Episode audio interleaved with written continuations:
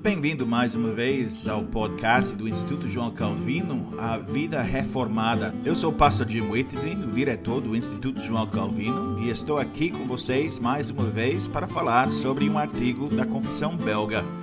Essa vez, artigo 9, Testemunho da Escritura sobre a Trindade. No último episódio, nós falamos sobre artigo 8, sobre a Trindade, a doutrina da Trindade, e agora a confissão fala sobre o que a Escritura tem a dizer sobre essa doutrina. Eu vou ler esse artigo. A Igreja confessa em artigo 9: tudo isso sabemos tanto pelo testemunho da Sagrada Escritura, quanto pelas obras de cada uma das três pessoas, e especialmente por aquelas que percebemos em nós mesmos. Os testemunhos da Escritura que nos ensinam a crer na Trindade Santa estão registrados em muitos lugares no Velho Testamento. Não é necessário citá-los todos, basta selecionar criteriosamente a alguns deles. No livro de Gênesis, capítulo 1, 26 e 27, Deus diz: Façamos o homem a nossa imagem conforme a nossa semelhança. Criou Deus, pois, o homem à sua imagem, a imagem de Deus o criou, homem e mulher os criou. Assim também em Gênesis 3, 22. Eis que o homem se tornou como um de nós quando Deus diz façamos o homem à nossa imagem, conforme a nossa semelhança, evidencia-se que existe mais do que uma pessoa divina. E ao dizer criou Deus, demonstra-se que só existe um único Deus. É verdade que não se diz quantas pessoas são, mas aquilo que no Velho Testamento parece um tanto obscuro, no Novo Testamento fica totalmente claro.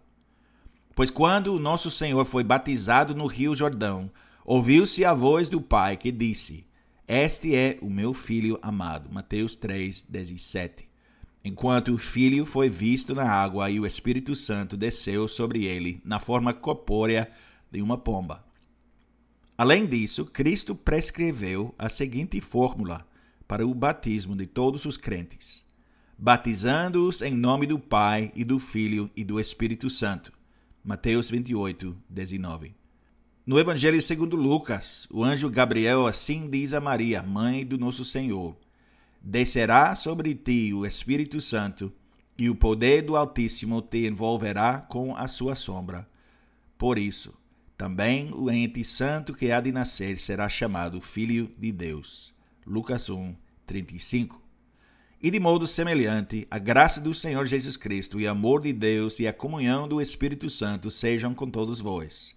2 Coríntios 13, 14. Em todas essas referências, somos amplamente ensinados que existem três pessoas em uma única essência. Embora tal doutrina ultrapasse o entendimento humano, na vida presente cremos nela, alicerçados na palavra de Deus, e esperamos gozar do seu pleno conhecimento e fruto no seu porvir. Temos, acima de tudo, que observar os ofícios e as obras distintos dessas três pessoas para conosco. O Pai é chamado nosso Criador por seu poder, o Filho, nosso Salvador e Redentor por seu sangue, o Espírito Santo, nosso Santificador, porque habita em nossos corações.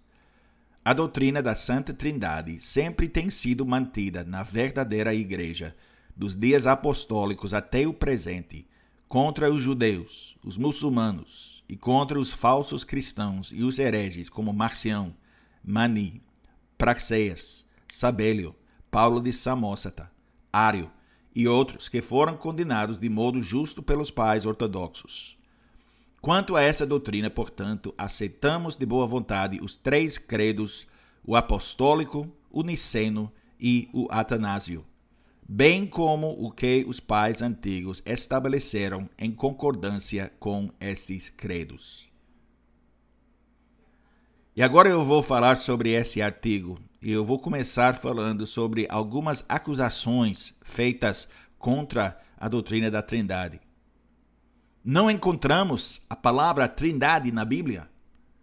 A Trindade foi uma invenção da Igreja Católica se você acredita na Trindade, você é politeísta? Esses são apenas alguns dos ataques que você ouvirá sobre a doutrina da Trindade das seitas que negam que Deus é triuno. E como ouvimos da última vez, aquela primeira declaração é verdade. É verdade que você não vai encontrar a palavra trindade em nenhum lugar da Bíblia.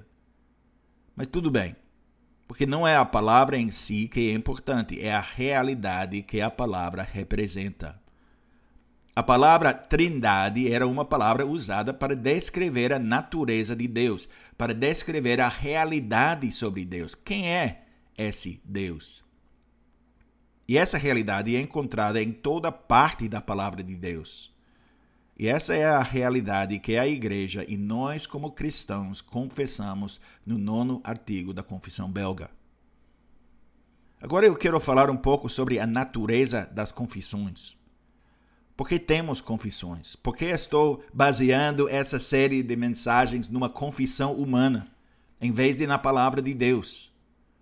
Se você não está familiarizado com as confissões, se você não é membro de uma igreja confessional, pode estar fazendo essas perguntas. Mas o artigo 9 da Confissão Belga nos mostra a natureza das confissões.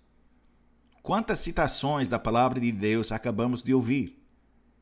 Muitas. Gênesis 1, Gênesis 3, Mateus 3, Mateus 28, Lucas 1, 2 Coríntios 13. E a lista poderia ter continuado, mas o objetivo da confissão não é simplesmente copiar e colar as palavras das Escrituras, mas resumir o ensino das Escrituras para nos ajudar a entendê-lo e aplicá-lo. Mas este artigo mostra que uma confissão é apenas tão boa quanto a sua fonte, quanto a sua base. Subscrevemos a confissão por causa dessa base. E a base da nossa confissão é a palavra de Deus, onde a doutrina da Trindade é encontrada. E nós temos vislumbres da Trindade no Antigo Testamento. Quando lemos o Antigo Testamento, sabendo o que sabemos do Novo, podemos ver o Deus triuno em ação. Sabemos que Deus Pai criou todas as coisas. Gênesis 1 nos diz que o Espírito de Deus pairava sobre a face das águas, ativo nessa criação. E chegando ao Novo Testamento, o primeiro capítulo do Evangelho de João nos diz que o Verbo estava com Deus no princípio e que o Verbo era Deus. Através dele todas as coisas foram feitas e sem ele nada foi feito. E mais tarde no Evangelho de João, nós vemos a Trindade em ação o relacionamento entre o Pai, o Filho e o Espírito Santo e o que esse relacionamento significa para nós. Porque realmente significa muito, significa vida, significa esperança, significa alegria e paz. O Filho de Deus ora ao Pai, e é isso que ele diz, João 14, 16 e 17. E eu rogarei ao Pai, e ele vos dará outro consolador a fim de que esteja para sempre convosco. O Espírito da Verdade, que o mundo não pode receber, porque não o vê, nem o conhece. Vós o conheceis, porque ele habita convosco e estará em vós. E tudo isso é revelado para nosso encorajamento. É como se o Senhor Jesus tivesse aberto uma janela para o céu para que pudéssemos ter um vislumbre de Deus por nós mesmos. Não fisicamente, claro, mas nas páginas da palavra de Deus. Especialmente aqui, no Evangelho de João 14 a 16, a palavra de Deus abre essa realidade para nós. Não descrevendo o relacionamento entre o Pai, o Filho e o Espírito Santo em termos técnicos, como uma teologia sistemática, mas mostrando-nos como é esse relacionamento como esse relacionamento funciona e o que esse relacionamento significa para nós. Reserve algum tempo para ler por si mesmo, porque ao ler esses capítulos você será levado a considerar algumas das verdades mais profundas em que já pensou. E rejeitar o que a palavra de Deus nos diz sobre a Trindade, porque a palavra Trindade não é mencionada especificamente na Bíblia é realmente rejeitar esse presente gracioso. É dizer, meu intelecto é supremo. A razão humana deve julgar o que a palavra de Deus diz. E como ouviremos nas próximas mensagens, essa rejeição da sabedoria de Deus e esse falso orgulho na sabedoria humana tem consequências perigosas, consequências eternas. Nosso Deus é triuno. Cremos nisso não porque a confissão ensina, mas porque a palavra de Deus ensina. E o que a palavra de Deus ensina, nós experimentamos em nós mesmos. Deus Pai nos criou e cuida de nós em sua providência. Deus, o Filho, nos redime e intercede continuamente por nós. E Deus, o Espírito Santo, nosso santificador, vive nossos corações. Este é o Deus triuno das Escrituras.